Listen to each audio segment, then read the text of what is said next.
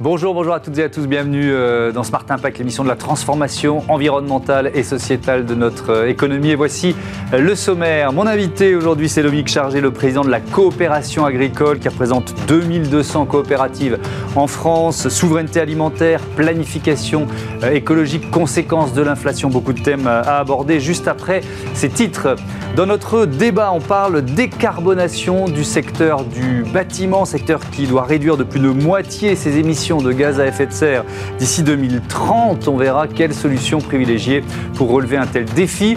Et puis dans notre rubrique consacrée euh, aux startups éco-responsables, vous découvrirez les sacs vagabonds créés à partir de voiles usagées de bateaux et autres déchets de l'océan. Agriculture, bâtiment, maroquinerie, trois secteurs, 30 minutes pour les explorer. C'est parti.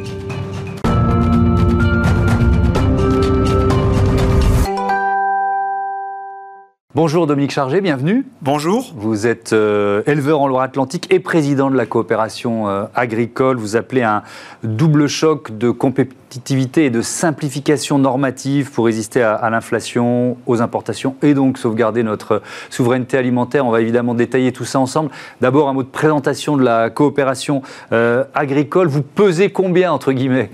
Tout d'abord, euh, les coopératives agricoles sont des entreprises qui sont des entreprises des agriculteurs. Donc nous sommes tous associés coopérateurs au mm. sein d'une entreprise collective de territoire. Ça représente 2200 coopératives, comme vous l'avez dit euh, tout à l'heure, partout sur le territoire, sur euh, l'ensemble des productions et des filières animales et végétales. Et nous représentons à peu près 70% de la production agricole française et 40% de l'agroalimentaire, dont une marque sur trois que vous trouvez aujourd'hui dans vos magasins de consommation. Et juste un dernier chiffre, Trois agriculteurs sur quatre ont aujourd'hui une relation économique avec au moins une coopérative. Oui, avec euh, plus de 190 000 salariés et un chiffre d'affaires de 85, plus de 85 milliards d'euros. Vous êtes donc au cœur de ces enjeux de souveraineté alimentaire. Est-elle menacée aujourd'hui, notre souveraineté alimentaire? Oui, absolument. Elle ne l'a jamais euh, autant été, pour une raison très simple c'est que les effets de l'inflation ont conduit euh, nos compatriotes, nos concitoyens, les consommateurs, mmh. euh, à modifier leurs habitudes, leur comportement de consommation. Ils se sont massivement reportés euh, sur deux effets mécaniques, j'allais dire, de cette inflation qu'on peut comprendre. Une inflation que nous subissons tous, à la fois dans nos activités, qui est un problème pour, nos, pour le consommateur. Mmh. Et donc, ils ont à la fois diminué les volumes de consommation, mais aussi ce qu'on appelle, ils ont fait une descente en gamme, c'est-à-dire qu'ils achètent aujourd'hui beaucoup plus massivement des produits d'entrée de gamme, des produits de moyenne gamme. 70% des consommateurs déclarent aujourd'hui chercher euh, des bonnes affaires et des mm. premiers prix, ce qui veut dire que la consommation... d'importation Ça veut dire que cette consommation, effectivement, se reporte massivement sur des produits importés, sur des mhm. produits que nous ne pouvons plus faire aujourd'hui dans nos, euh, j'allais dire, modèles de production française. C'est là qu'on touche au cœur de, la question. Ça veut dire quoi? Que les produits euh, alimentaires faits en France sont trop chers? Ça veut dire qu'on nous a demandé à juste titre très probablement, mhm. de faire à la fois une montée en gamme, de nous impliquer dans la décarbonation des filières, de nous impliquer dans les transitions écologiques, de nous impliquer dans le renouvellement des générations qui implique mieux rémunérer les agriculteurs, et que tout ça effectivement a un coût. Ce coût aujourd'hui, du fait de l'inflation sur l'ensemble des produits de consommation, mhm. fait que les consommateurs ont massivement réduit leurs achats alimentaires. Et ils font finalement porter à l'alimentation et donc à l'agriculture et à l'alimentation le poids de cette inflation. Ils se servent de l'alimentation comme variable d'ajustement et effectivement, pour nous, c'est un problème que nous devons traiter. Hum. Alors, comment redevenir compétitif sur ces produits d'entrée de gamme là, qui sont privilégiés par les Français aujourd'hui? Eh bien, tout, simplement en redonnant ce que j'ai appelé les moyens de pouvoir produire, faire cette production agricole qui correspond euh, à ce que les consommateurs demandent aujourd'hui. Donc, j'ai appelé à ce choc de compétitivité et de simplification. Ça passe par quoi? Alors, ça passe. Nous, avons aujourd'hui un certain nombre de sujets qui minent au quotidien hmm. euh, les efforts de la production agricole. D'abord, une complexité administrative et probablement aussi un sujet d'acceptabilité sociétale de nos productions qui fait que nous ne pouvons pas, que le moral des producteurs, que le moral des industriels mhm. est souvent déprimé et qu'ils ne développent pas, qu'ils n'investissent pas dans leurs unités de, production, ce qui fait que nous perdons des capacités de production et nous perdons surtout en productivité. Ça, c'est Parce que quand on investit, c'est trop compliqué, il y a trop de paperasse, il y a, il y a, des, règlements français, européens qui s'empilent les uns sur les autres Il y a énormément de complexité administrative. Il faut par exemple... Mhm. Euh, deux ans en France pour pouvoir développer un projet, euh, par exemple, de construction d'un bâtiment d'élevage, mmh. quand il faut six mois en Allemagne. Ça, c'est un premier temps, avec énormément de recours et de complexité administrative. On a également un sujet qui mine aujourd'hui notre performance, c'est celui de euh, la complexité et surtout la dureté de l'autorité de la concurrence dans notre capacité à pouvoir consolider nos filières. Donc on a aujourd'hui des acteurs mhm. qui voudraient se consolider pour être plus performants, qui ne le peuvent pas parce que l'autorité de la concurrence n'autorise pas ces consolidations. Donc on a aussi à se pencher sur le problème de l'autorité de la concurrence. C'est-à-dire vous voudriez pouvoir grossir, si je comprends, ou qu'il y ait un certain nombre d'acteurs euh, qui puissent grossir et vous en êtes empêché. Qui, peuvent qui devraient pouvoir consolider leurs efforts sur un territoire dans une production et qu'ils ne le peuvent pas parce que mm. l'autorité de la concurrence les en empêche. Ça, ça dépend de qui du gouvernement, tout simplement Ça dépend euh, de, la façon dont on traite globalement le sujet de la concurrence. La mm. concurrence ne peut pas être seulement, j'allais dire, euh, regardée comme l'intérêt d'avoir le prix le plus bas ça doit être fait mm. comme étant l'intérêt du développement économique. Mais sur ces deux leviers que vous venez de, détailler, je repose la question. Euh, ça dépend du gouvernement, c'est quoi? C'est une loi, c'est un décret, ça peut être rapidement. Parce que bon, si on dit des règlements français et européens, déjà forcément ça complique la donne. Donc est-ce que ce choc de compétitivité, il peut arriver vite? Il peut arriver vite. Il y a une proposition de loi qui a été euh, faite par un sénateur en 26 articles qui reprend un certain nombre de sujets. Alors, c'est des sujets effectivement euh, d'ordre de normes, de normes françaises et de normes européennes, parce qu'on a effectivement aussi toutes les distorsions de concurrence que l'on a avec les autres pays européens, puisqu'on a des surtranspositions françaises qui finalement amènent la France à ne pas pouvoir développer euh, un certain nombre de productions. Ce qu'on constate, c'est que les standards de production de ces produits importés aujourd'hui sont des standards de production qui ne répondent pas, qui sont, euh, mm. enfin qu'on ne peut plus produire, qui ne répondent pas aux standards français. Je Depuis d'autres pays européens. Je vous donne au sein de l'Union européenne. Absolument. Je vous donne une caricature. Alors au sein de l'Union européenne, oui, euh, la Pologne par exemple, mais je vous donne une caricature. Mm. Aujourd'hui, nos poulaillers bio, nos poulaillers labels sont vides parce que les Français ont massivement déconsommé ces produits-là et on importe des poulets de Pologne et d'Ukraine, hmm. qui sont des poulets effectivement sur des standards de production qui ne répondent pas aux standards français.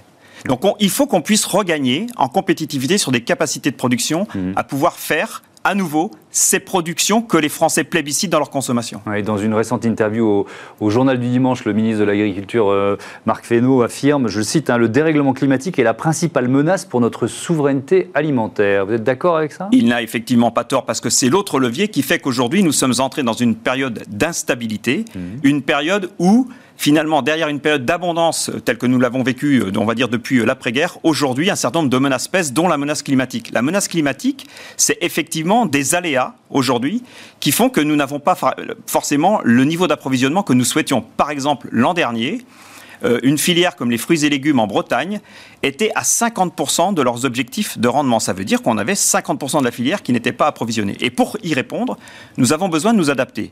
Nous avons besoin de nous adapter sur nos mode de production, sur la façon dont nous allons pouvoir trouver de nouvelles variétés, mais aussi il y a un sujet autour de l'accès à l'eau. C'est-à-dire que nous ne pourrons pas avoir de production agricole compétitive et surtout durable si nous n'avons pas accès à l'eau. Hmm. Ça, ça se cristallise sur un mot méga bassine, qui est certainement devenu, dans l'esprit de certains, un, mot, je sais pas, diabolique. Vous voyez ce que je veux dire vous dénoncer cette caricature? Oui, bien sûr que c'est une caricature. C'est une caricature. Pourquoi on en a besoin? On a besoin d'eau. En fonction des lieux, peut-être pas partout, mais pourquoi on en a besoin? On a besoin d'eau parce qu'il ne pourra pas y avoir de production agricole végétale sans eau, quel que soit le modèle de production. Mmh. Le problème de la méga bassine, c'est que la méga bassine dénonce plus un problème de structure euh, et de modèle de production qu'un problème de production lui-même.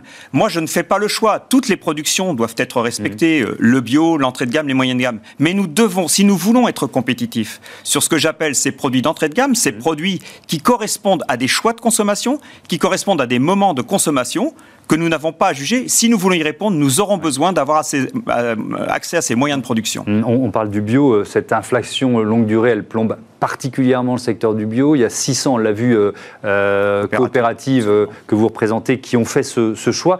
Dans quel secteur les agriculteurs bio sont-ils le plus en, danger, en difficulté aujourd'hui? Alors, les filières animales, d'une manière générale, mmh. et d'une manière un peu plus ciblée, la production porcine, la filière porcine bio est extrêmement en danger. On a aujourd'hui énormément de producteurs bio qui se sont ce qu'on appelle déconvertis ou qui arrêtent leur activité. Et la deuxième production la plus touchée est celle de la volaille, c'est-à-dire aujourd'hui tous les investisseurs récents dans des poulaillers bio qui sont aujourd'hui hmm. en panne, enfin qui sont en rupture de production parce qu'il n'y a plus de marché. Dernier, il nous reste une minute, dernier thème que je voudrais aborder, le renouvellement des générations, parce que ça c'est aussi un, défi euh, majeur pour euh, l'agriculture française. Il y a, combien euh, d'exploitations qui ferment chaque année faute de, faute de transmission, faute de repreneurs on dit que sur les 10 ans qui viennent, 50% hmm. des exploitants vont chercher à transmettre leur exploitation. Donc ça veut dire qu'on a un défi majeur autour de la question de l'installation. Cette question de l'installation, elle doit être traitée en regardant le sujet tel qu'il est. C'est-à-dire que décréter ou décider euh, d'une installation par des voies réglementaires est une chose. Moi, je pense que ce qui fera que les gens viendront euh, massivement dans nos métiers, c'est le fait d'abord qu'ils y trouveront un accueil par la profession, mais aussi par un environnement, mmh. et surtout qu'on les mettra dans des modèles économiques de production qui leur permettront de vivre, d'être résilients et d'avoir de la perspective, d'avoir de la confiance dans euh, leur production. Ce qui n'est pas le cas aujourd'hui, donc on a beaucoup à travailler pour mieux accueillir les jeunes dans nos métiers. Merci beaucoup Dominique Chargé. Tiens, je signale que vous avez publié ce livre Idées reçues euh, sur les coopératives agricoles, livre publié aux éditions Le Cavalier Bleu. À bientôt euh, sur Bismart. On passe à notre débat, la décarbonation du bâtiment au programme.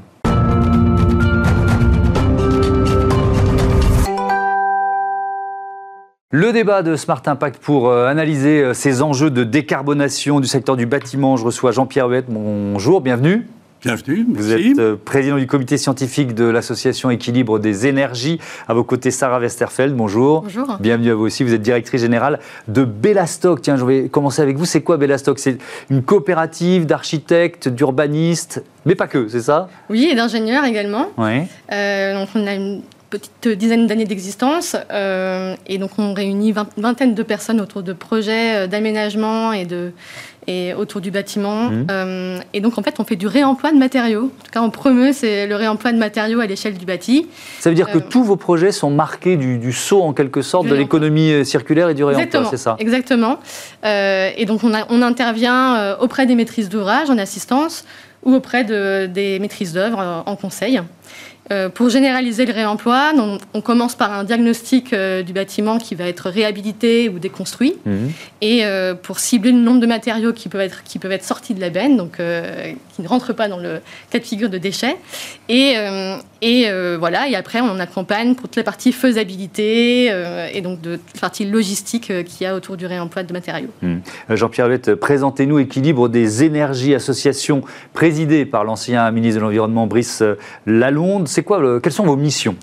Écoutez, c'est ce qu'on appelle en bon français un think tank, un, cercle un, cercle de réflexion qui mmh. est essentiellement constitué d'entreprises. C'est-à-dire qu'on réfléchit aux mesures concrètes qui sont de nature à accélérer la décarbonation, c'est-à-dire la sortie des énergies fossiles. Mmh. dans les secteurs des, transports, aériens, routiers, du bâtiment, mais euh, disons sans porter impact euh, à la croissance et à l'activité économique. Mmh ce qui n'est pas forcément, l'équation n'est pas forcément simple à, tenir. Il y a la loi de programmation sur l'énergie et le climat qui, euh, qui s'annonce. Vous venez de faire des propositions autour justement de la décarbonation du bâtiment, puisque c'est le thème de notre euh, débat aujourd'hui. Déjà, le défi, le défi en soi, il est immense pour ce secteur. Il est, il est immense, si vous voulez. pour, pour, les Français, il y a, on considère qu'il y a deux grands défis. Mmh. Il y a le problème des transports avec le défi du véhicule électrique, hein, mmh. ce qui est en soi un gros problème, mais qui est assez bien engagé. Et puis, euh, à peu près de même ordre de grandeur comme problème, il y a le problème de la sortie des énergies fossiles. Hmm. Je rappelle quand même qu'on a vécu pendant des années d'abord sur le charbon, puis sur le fioul, hmm. puis sur le gaz, et maintenant on voit qu'il faut en sortir à la fois pour des raisons climatiques hmm. et aussi de, des raisons de dépendance. avec un objectif qui s'affiche sur, sur, notre écran, on passait de, de 64 millions de tonnes de CO2 produites par le secteur du bâtiment en 2022 à 30 millions en 2030. Ben, c'est pas nos chiffres, hein. ça, ce sont des chiffres des, officiels euh, du, du, secrétariat, général à la programmation écologique. Mais c'est pour ça que je disais défi immense. Immense. Il faut prendre la mesure de ça. Donc mm. aujourd'hui, il y a des résultats. On est quand même dans, la, dans une bonne trajectoire, mais il faut accélérer. Et donc, par conséquent, il ne faut pas se cacher derrière son petit doigt. Mm. Si on veut sortir des énergies fossiles, c'est-à-dire décarboner pour des raisons climatiques, il faut prendre des mesures appropriées. Est-ce que ça vous semble réaliste, Sarah Westerfeld, un, un tel objectif, passer de 64 millions de tonnes par an à 30 millions?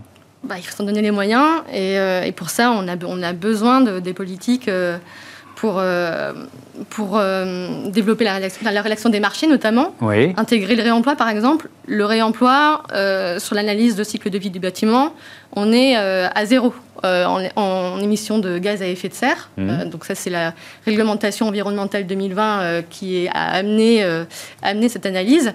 Et, et donc forcément, quand on sait que les matériaux de réemploi représentent 3 à 7 fois moins d'impact que les matériaux neufs, euh, ça contribue. Ok, mais est-ce que je, sur l'objectif, on est tous d'accord, mais sur l'état de préparation du secteur, vous qui êtes en, voilà, en, relation directe, un, est-ce qu'ils sont acculturés? Euh, Deux, ça représente quoi l'économie circulaire ou le réemploi dans, le secteur du bâtiment? Bon, ben voilà, 1%. Donc euh, c'est bien, ça, vous donne, ça donne une gamme de progression énorme. à l'échelle européenne, c'est 1%. C'est vrai que c'est, on, est, on, a beaucoup de travail à faire, beaucoup de chemin à faire, mais on, on, est sur un domaine qui est quand même très innovant. Mmh. on a beaucoup de mal à imaginer et à voir ce que va être un peu le, futur à moyen terme. Mais euh, les acteurs euh, sont quand même prégnants là-dedans, que ce soit les assureurs, les maîtrises d'ouvrage, les maîtrises d'œuvre. Euh, on a un syndicat du réemploi qui est né également, mm. qui permet aussi ces échanges-là. et, forcément, on est obligé d'y venir quand on voit qu'on on a autant de mal à se, à se, à se procurer des, des, matières premières. Euh, oui, et puis on parlait de souveraineté euh, alimentaire dans la première partie de l'émission, c'est aussi un levier de, de souveraineté. Euh, Jean-Pierre, je reviens à vos propositions. Vous prenez une politique plus incitative. Est-ce qu'on peut donner des exemples concrets de ce que, de, des formes que ça pourrait prendre Écoutez, j'ai fait tout à l'heure un parallèle avec le secteur de l'automobile. Dans le secteur de l'automobile, il y a une mesure qui a très bien marché, qui a été comprise par les Français, c'est la prime à la conversion. Mmh. Vous avez une une voiture euh, un peu ancienne, qui euh, fonctionne au diesel, ce que vous voulez, on vous verse sur certaines sommes si vous changez de véhicule pour un véhicule électrique, un véhicule à, à mm. basse émission. Bah, faisons la même chose dans le domaine des chaudières. Il y a des chaudières, et encore des millions de chaudières à fioul ou à gaz euh, chez les Français. On ne dit pas qu'il faut le faire en cinq minutes, mais au moins donnons-le, envoyons-le un signal clair. Disons, par pendant trois ans, vous pourrez bénéficier d'un tel montant si vous passez à une solution. C'est mieux que l'interdiction des chaudières à gaz qui avait été évoquée. Finalement, le gouvernement a fait marche arrière. Oui, bah, c'est une idée de l'Europe hein, qui a été débattue en Allemagne. Mm. Bon, peut-être qu'il faudra y venir un jour. Peut-être, on ne sait pas. Mais c'est pas ce qu'on dit aujourd'hui. Mm. On dit aujourd'hui, il faut désinciter aussi l'usage du fuel et du gaz gaz. Mm. Hein, parce qu'il y a encore des avantages fiscaux qui subsistent. Hein. Donc désinciter d'un côté mm. et inciter de l'autre.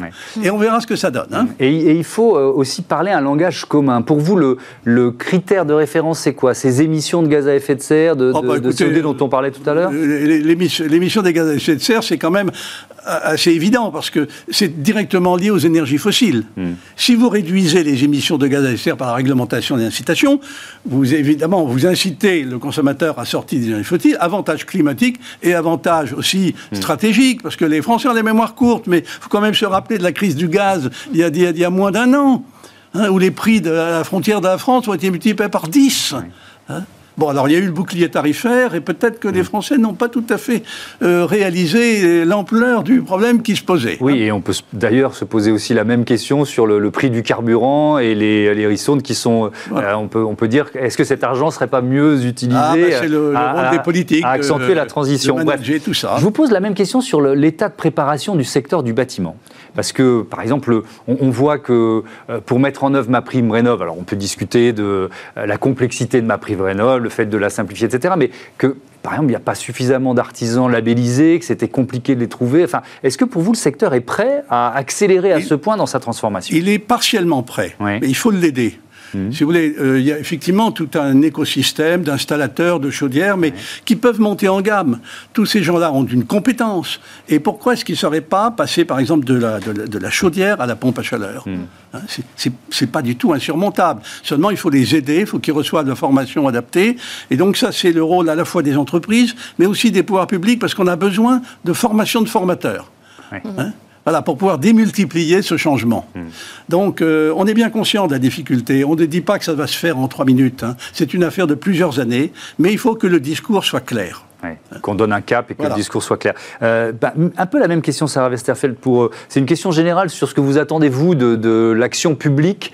pour vous, le levier le plus efficace pour décarboner le bâtiment, ce serait quoi? Vu de votre, euh, voilà, votre regard d'intermédiaire avec, ce secteur en tant qu'architecte. Je rebondis notamment sur les formations, parce que finalement, former aussi les personnes sachantes autour du réemploi, c'est très important. donc en fait, dynamiser la filière du réemploi. On avait déjà, on a déjà eu la REP, donc la responsabilité élargie aux producteurs, qui a permis de dynamiser la filière du recyclage. Mmh. Donc on avait un peu le réemploi qui était un peu oublié. Mmh. donc on attend aussi ça, et c'est donc de créer des synergies qui sont foncières, bien sûr, parce qu'on a besoin de, besoin de stocker ces matériaux de réemploi, de dynamiser aussi le flux, donc la rencontre de l'offre et de la demande, parce que finalement on a quand même beaucoup d'offres de matériaux de réemploi, mais la demande beaucoup moins. Et, euh, également, donc de, on sait qu'en plus le réemploi, au-delà de l'aspect euh, écologique et énergétique, mmh. Euh, à forte valeur socio-économique. Elle ça, permet de démultiplier euh, les emplois euh, sur l'échelle locale. Mmh. Ça, peut représenter quel pourcentage des matériaux sur un chantier de, de, rénovation, par exemple? C'est difficile à dire en oui, moyenne. Ça va dépendre des chantiers, etc. Évidemment, Bien sûr. Mais, euh, mais c'est quoi? C'est de l'ordre de 10%, de 60% on est, on, est, on est dans quelle fourchette?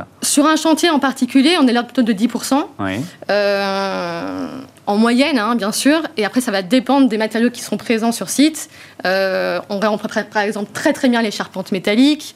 Euh, qui, euh, on, a eu plusieurs allers-retours avec les bureaux de contrôle et les assurances. Donc c'est toujours adapté, bien sûr, en fonction des chantiers, en fonction de la réutilisation qu'on va en faire, enfin du réemploi qu'on va en faire. Et, après, il y a beaucoup d'autres matériaux qui sont facilement réemployables. Hmm. On parle par exemple des garde-corps qui ne vont pas bouger, par exemple, des radiateurs qu'il faut potentiellement resabler. Et on a en France, on a plus de 250 acteurs, revendeurs de matériaux, qui ont un savoir-faire, qui ont un savoir-faire et qui demandent qu'une chose, c'est de, le transmettre. Euh, Donc il faut, mettre en contact euh, voilà, les, différents acteurs. Jean-Pierre Ouette, il y a un dernier thème dont, je voudrais parler, sont les, et qui concerne là euh, tous les propriétaires, les diagnostics de performance énergétique, les DPE qui entrent en vigueur hum. petit à petit, qui vont devenir de plus en plus contraignants. Votre avis, est-ce que c'est le meilleur outil pour inciter les propriétaires à rénover leur, leur maison ou leur appartement? Alors d'abord, est-ce que c'est un bon outil? Il a été amélioré hein, mhm. fortement, puisque le nouveau DPE qui était entré en vigueur en 2021 représente quand même un progrès très substantiel. Mais il y a encore des ajustements qui sont nécessaires. Il y a des anomalies qu'on a parfaitement identifiées, qui sont liées, c'est un peu technique, mais à des coefficients qui sont mal calibrés, etc. Mhm. Mais ceci dit, nous, on considère que c'est quand même dans cette direction-là qu'il faut aller, parce qu'on considère que la rénovation du bâtiment ne se fera pas en une seule fois. Mhm. C'est une vue de l'esprit d'imaginer qu'on peut passer d'un logement G à B. Donc il faut baliser le chemin. Hein. il faut baliser le progrès et soutenir en conséquence. Oui, parce que là aussi, on ne le sait pas forcément, mais je crois de mémoire, il y a 2 millions de propriétaires, entre guillemets, pauvres en France, c'est-à-dire qui n'ont pas les moyens, parce qu'on dit propriétaire, on a toujours ah, l'impression que quelqu'un est très riche, mais il y a beaucoup de propriétaires qui n'ont pas les moyens de faire ces travaux, tout simplement. Il y a beaucoup de gens qui ne se chauffent pas comme ils aimeraient pouvoir se chauffer. Mmh. Donc on a besoin effectivement de, les soutenir, mmh. et cette proportion a augmenté ces temps derniers. Hein. Donc par conséquent, on est bien conscient de ça. Donc c'est vraiment le rôle de la politique publique qui le fait quand même. Il hein. ne faut pas mm. exagérer. Le, dans les aides publiques, vous avez une forte euh, prééminence des aides vers les catégories sociales les moins favorisées. Donc il faut aller dans cette direction-là, mais nous on dit qu'il faut être pragmatique. Il ne faut pas dire vouloir tout de suite passer d'une situation qui est quand même souvent fortement dégradée à une situation où tout serait merveilleux, à l'équivalent de logement neuf. Mm. Donc nous on dit qu'il faut baliser, il faut avoir une, une, roadmap hein, balisée par le DPE. Merci beaucoup, merci à tous les deux, c'était très intéressant. Je vous dis à, bientôt sur, euh, sur Bismart. On passe à notre rubrique euh, Smart Ideas, une start-up à l'honneur, comme tous les jours.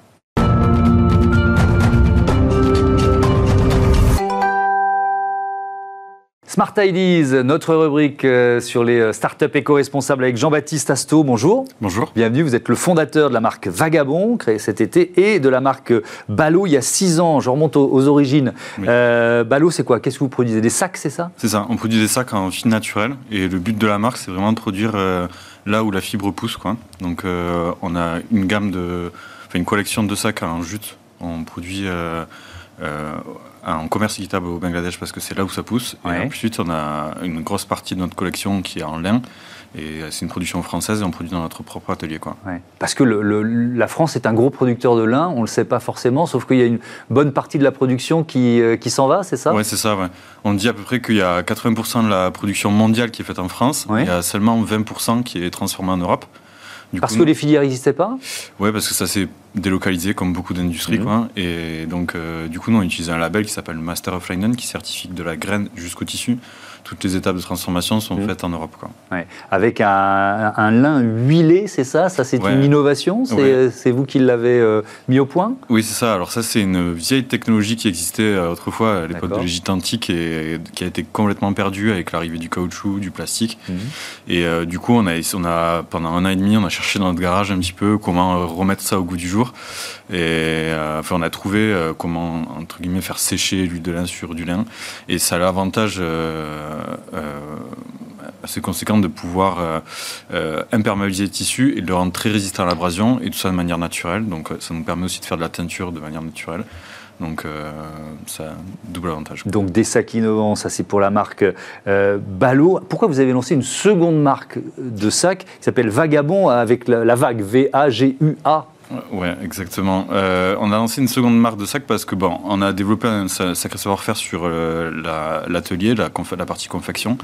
On produit beaucoup de sacs et en fait, euh, comme on habite pas très loin de, de la mer, on, Vous êtes dans quelle région?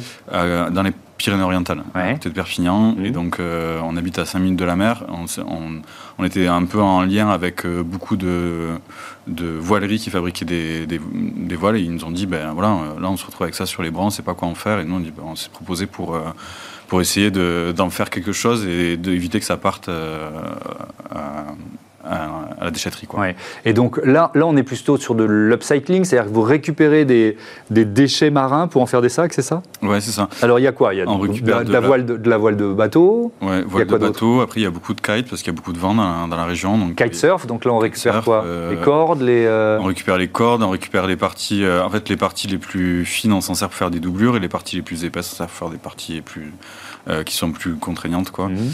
Euh, et après, euh, on récupère aussi euh, des combis de plongée, euh, enfin plein de choses, quoi. Donc, euh, Vous faites quoi. La combi de plongée, qu'est-ce qu'elle devient dans le sac des fois, ça devient des poches à certains endroits, quoi. Ouais. Voilà. Mais alors, l'upcycling, c'est c'est de l'artisanat, forcément. C'est-à-dire qu'on ne peut pas industrialiser euh, de, de l'upcycling, ou ça vous semble possible? Euh, c'est clair qu'il y a quand même euh, une partie où, euh, de récupération qui est assez longue quand même. Euh, on s'est on s'est heurté à des quelques difficultés. Après, je pense que c'est comme tout, comme tout prototype. hein, à chaque fois, il faut tester, il faut essayer de trouver des mé- méthodes pour, euh, pour essayer d'améliorer ça et de rendre ça un peu plus accessible en termes de temps et d'argent. Oui, parce que on cherche le modèle économique. Si- S'il y a énormément d'heures pour fabriquer un sac, vous êtes obligé de le vendre euh, Plus cher. beaucoup Voilà, plus cher. Quoi. C'est ça, ouais. Oui, et là, alors là, en fait, en l'occurrence, la matière, on la paye pas très cher, mais là, là où on passe beaucoup de temps, c'est bah, à trier toutes ces matières, à les découper, parce qu'il y a beaucoup de parties, des œillets, des cordes, des sangles, euh, tout ça, à les nettoyer aussi. Euh, donc on les passe, euh, enfin, bon, je passe le processus, mais c'est Mm. assez long, quoi. Et donc tout ça, on essaie de, de voir comment, quel est le- déjà le processus le plus pertinent et le plus performant, mais puis en plus aussi en termes de temps, euh, qu'est-ce que, qu'est-ce qu'il peut, comment on peut faire pour améliorer tout ça. Ouais, D'une manière générale, c'est un secteur, je veux dire la maroquinerie pour simplifier, qui, euh, qui intègre les, euh, les enjeux euh, environnementaux, ou alors ça passe encore un peu, un peu au-dessus de la tête de toutes les grandes marques hein?